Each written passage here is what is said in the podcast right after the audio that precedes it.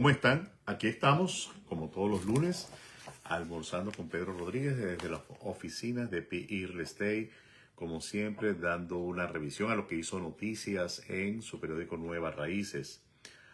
Primera plana destaca a las multimillonarias casi inversiones para proponer aumentar la inmigración para combatir la inflación. según este punto de vista, pues, mayor inmigración va a combatir la inflación plantón en, las escuelas contra la ley anti-LGTB y también un artículo sobre bañarse en agua fría ayuda a perder peso. Imagínese si usted se siente gordito, gordita, usted puede entonces tranquilamente bañarse con agua fría para tratar de perder peso. Metro Richmond, estudiantes abandonan escuelas en protestas de, eh, por la política transgénero a motociclista que fallece en Richmond el sábado por la noche. como siempre, el periódico Nueva Raíces, el periódico que puede llevar confiadamente a su hogar para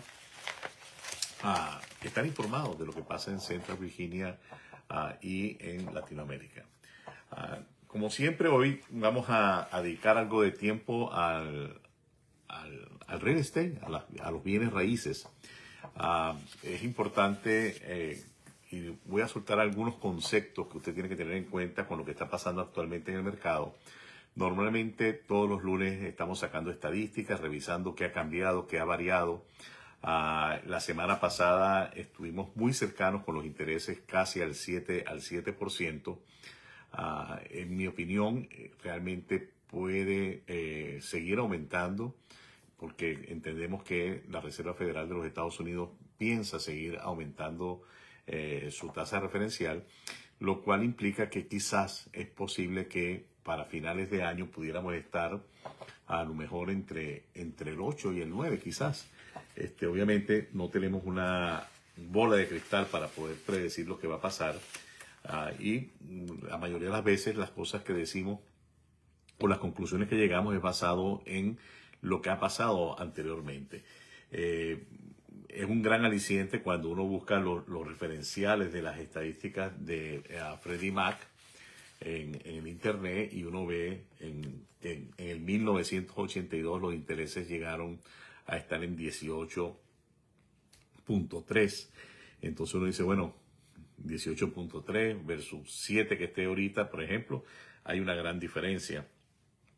Y también cuando vemos esa gráfica, podemos agarrar y trazar una línea y darnos cuenta que más de una vez en ese periodo de tiempo, desde, desde los 80 hasta, hasta ahora, en más de una oportunidad los intereses han estado por encima del, del 7%. Del 7%. Esto se, lo digo porque realmente eh, mucha gente se atemoriza, se uh, paniquean con el tema de los intereses y es una, como, como un sub y baja, es una cuestión que se va moviendo en el tiempo. Y la pregunta que siempre nos inquieta es saber si es nuestro momento, si está bien que nosotros en este momento ah, de intereses altos compremos una propiedad. Entonces, son muchas variantes, yo siempre lo digo y lo repito, cada caso es único. Ah, no escuche realmente cuando alguien de manera genérica le dice, sí, no, es que tienes que comprar y este es el momento de comprar. No, o sea, usted merece realmente tener información para usted sentarse, poder revisar y decidir si este es su momento. Típicamente, si usted tiene un ingreso estable, si usted tiene uh, seguridad de que usted va a tener uh, empleo o ingresos en, el tiempo, ¿verdad? en el inmediato tiempo, quizás este puede ser un momento de comprar, ¿por qué no? Uh, acuérdese que siempre usted va a tener la oportunidad de hacer después un refinanciamiento en el momento que los intereses bajen, si llegasen a bajar, porque esa es la otra cosa, no podemos decir, no, hay que hacerlo ya porque eh, eh, van a subir más, sí, es posible que suban más, pero en algún momento también es posible que bajen. Entonces, como le digo siempre, cada caso es único y usted lo que merece y lo que tiene que hacer es estar informado para tomar la decisión adecuada. Sigue siendo una, manera de medir las cosas. Si usted puede reemplazar el pago que usted está haciendo de arrendamiento por el pago a un banco para una hipoteca, entonces esa es una buena pista, es una buena señal que quizás este momento se puede aprovechar para eso.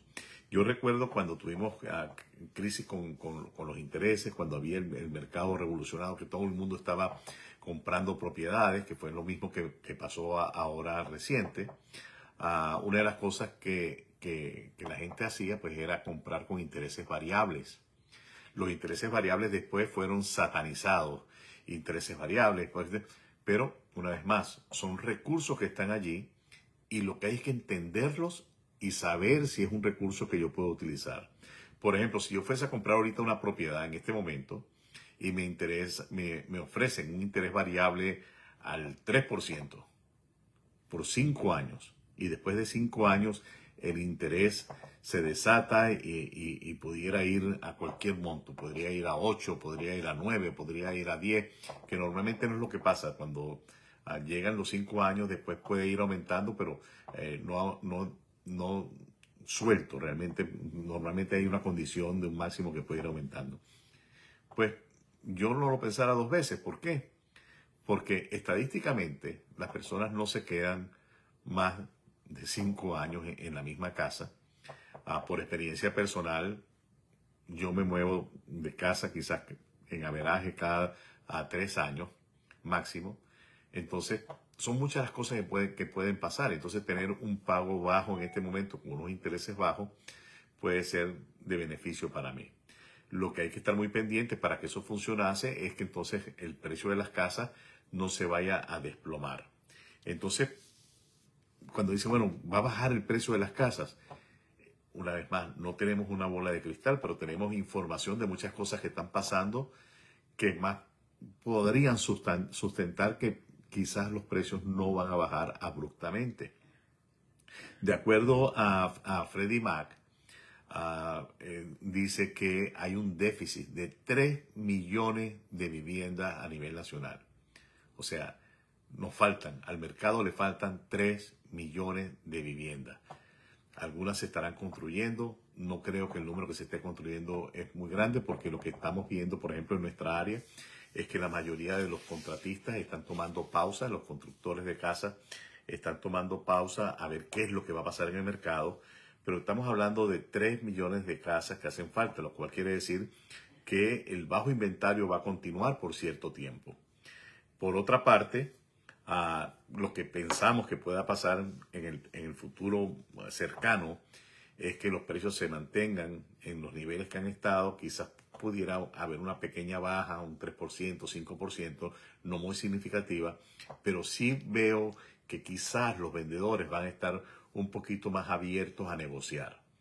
Quizás los vendedores van a estar un poquito más abiertos para la oferta, una oferta en buen precio, en dar algo de gastos de cierre, ese tipo de cosas que se veían hace dos, tres años, puede ser que se vuelva a repetir.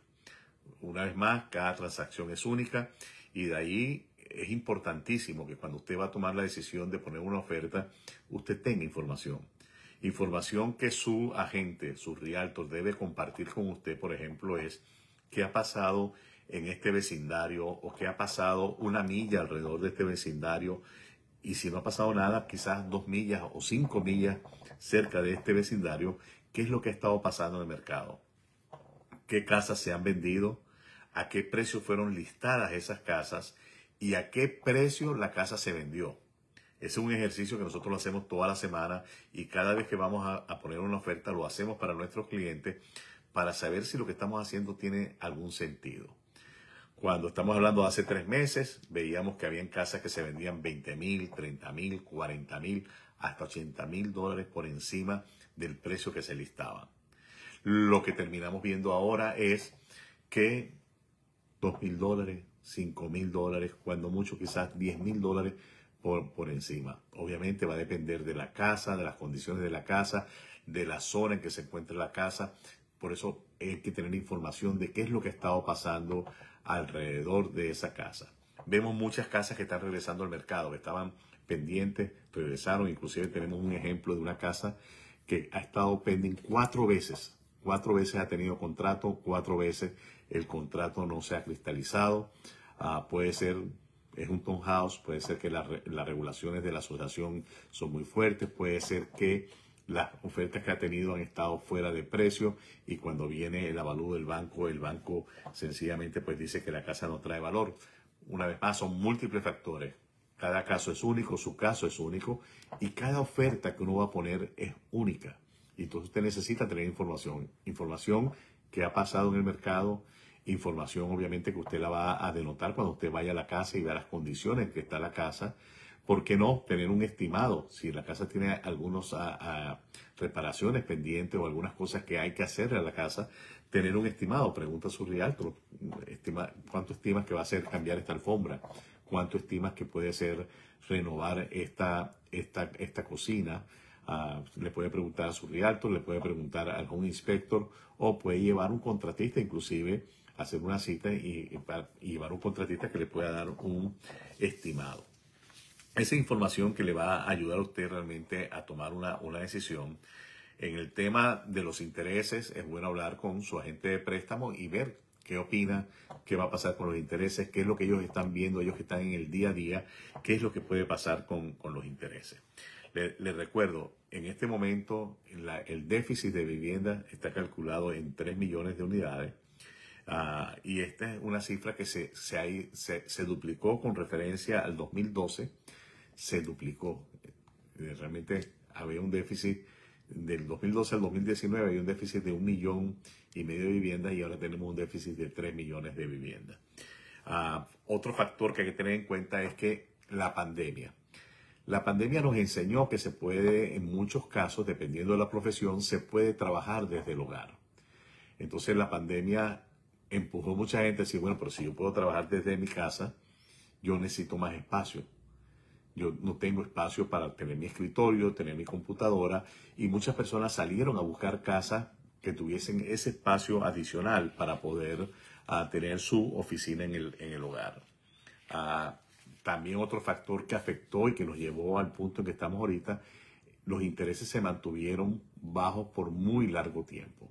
Lamentablemente pensamos que la Fed o la Reserva Federal de los Estados Unidos no tomó medidas oportunas para evitar realmente que pasara lo que está pasando, que tengamos un alto grado de inflación, el temor de una recesión en puerta y se hayan disparado eh, los precios de las casas y obviamente pues ahora es bastante brusco el aumento de los intereses. Otro factor que está afectando y que los mantiene con bajos inventarios es la llegada de tanta gente que viene a este país en busca del sueño americano, en busca de oportunidades. Esas personas tienen que vivir en algún sitio. Entonces, ya sean inversionistas que están viendo la oportunidad de comprar propiedades para rentar, o bien sea personas que están de alguna manera queriendo ah, ayudar a, las personas que vienen llegando y, comprar una propiedad para ellos, o las personas que vienen llegando, algunos de ellos pueden calificar Ah, para préstamos rápidamente, dependiendo cuál sea su situación. Una vez que ellos tienen su eh, número de ITIN ah, y tienen un trabajo estable, ellos podrían aplicar inclusive para comprar una casa. Entonces todo esto está empujando, empujando a mantener un bajo inventario.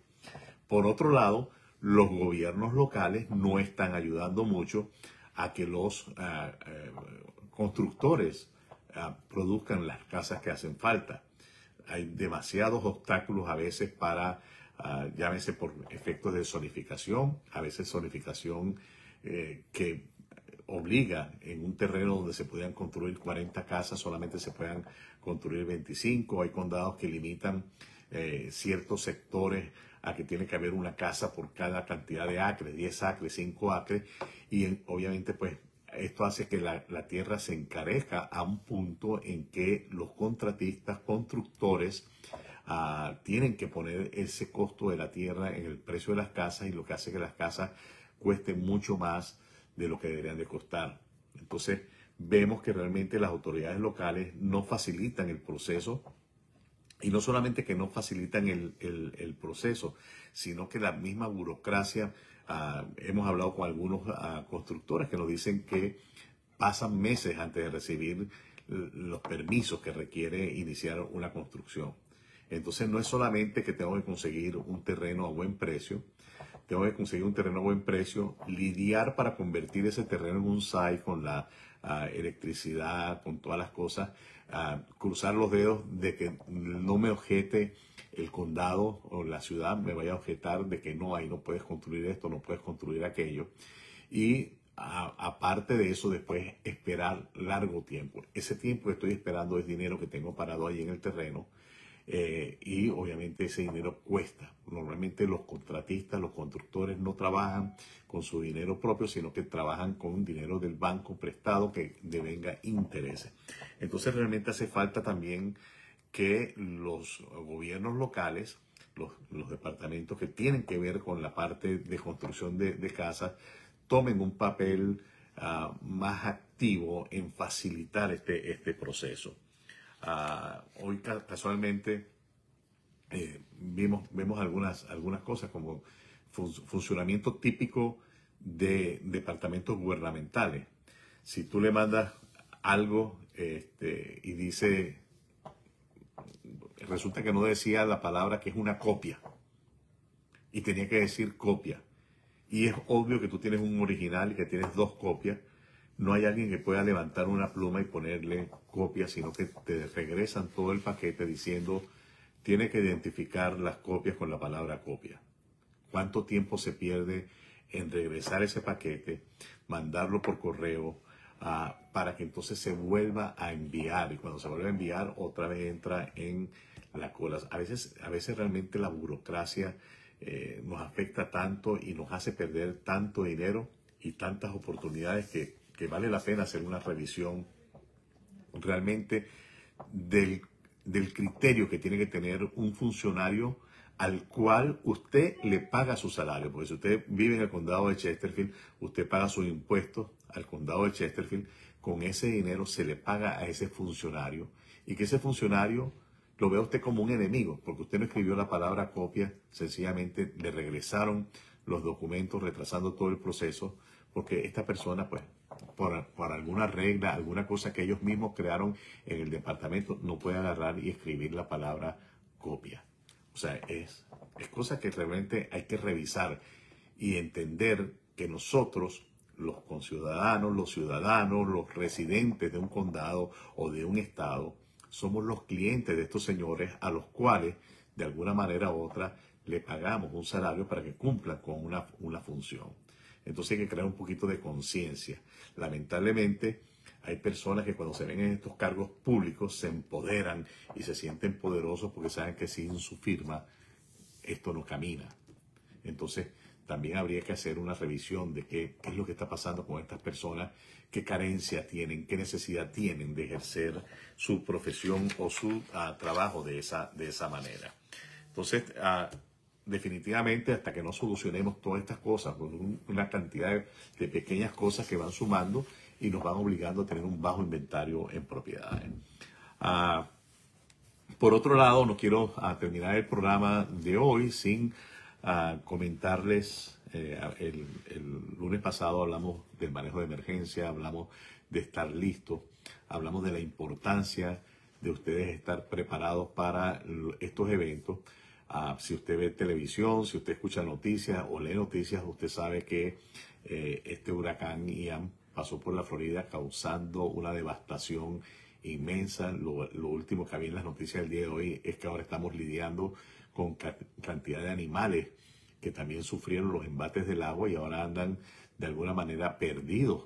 Entonces puede ser que en estas aguas que están todavía desbordadas en algunos sitios se encuentren cocodrilos, se encuentren caimanes, se encuentran reptiles tipo culebras en, el agua ah, e inclusive en algunos sitios se han, visto, que normalmente no se ven, se han visto osos que han estado buscando protegerse de las inundaciones. Entonces, ah, las cosas pasan y mucha gente pensó, no me va a pasar nada, yo me quedo en mi casa, yo voy a cuidar lo mío.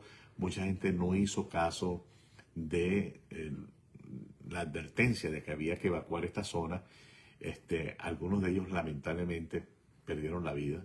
Eh, ayer el conteo, incluyendo los de Carolina del Sur, eh, ya estaba por encima de 65. Y imagínense toda la gente que sencillamente se desaparecieron, que hay gente que se la tienen que llevar, haber llevado a las aguas y, difícilmente las van a, las van a conseguir. Es impresionante cuando usted pueda eh, o puede ver que el agua está llevando por el patio de su casa barcos grandísimos, ese tipo de cosas. Las cosas pasan, hay que estar preparado. Recuérdese que hay, hay los recursos, si usted busca en el internet, aquí en la oficina seguimos teniendo disponibles folletos de cómo prepararse para casos de emergencia.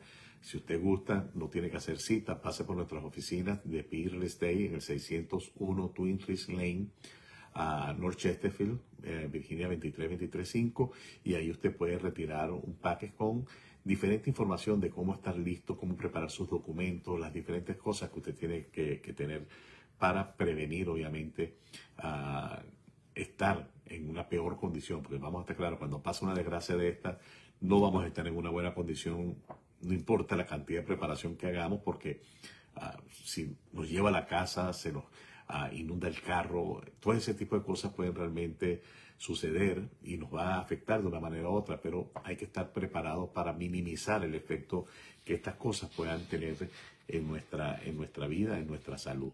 Entonces es importantísimo ah, tomar conciencia, a escuchar las autoridades. Muchas veces es como el cuento del lobo, muchas veces nos dicen va a pasar, evacúen y a lo mejor no pasa nada, ah, pero si ellos lo están diciendo es porque ellos ven que algo viene. Una de las cosas que pasó con este huracán Ian, que lo esperaban por Tampa y en algún punto el, huracán se debió, entró por Fort Myers y hizo desastre.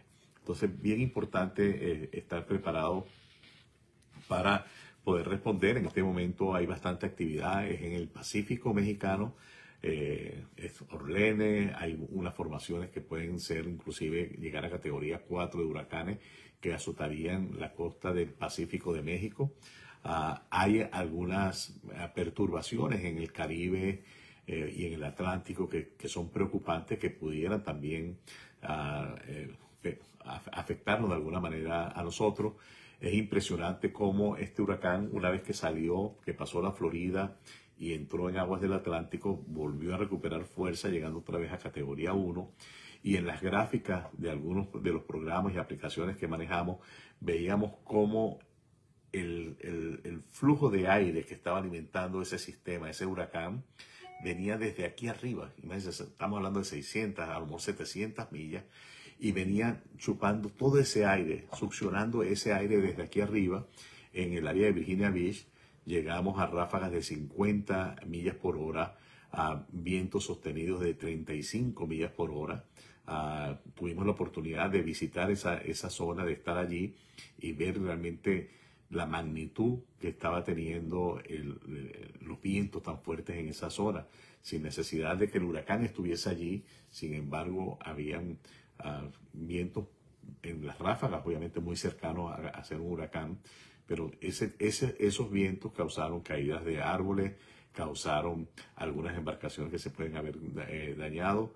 Este, porque no están preparados, no, uno no está preparado para que este tipo de cosas eh, pasen.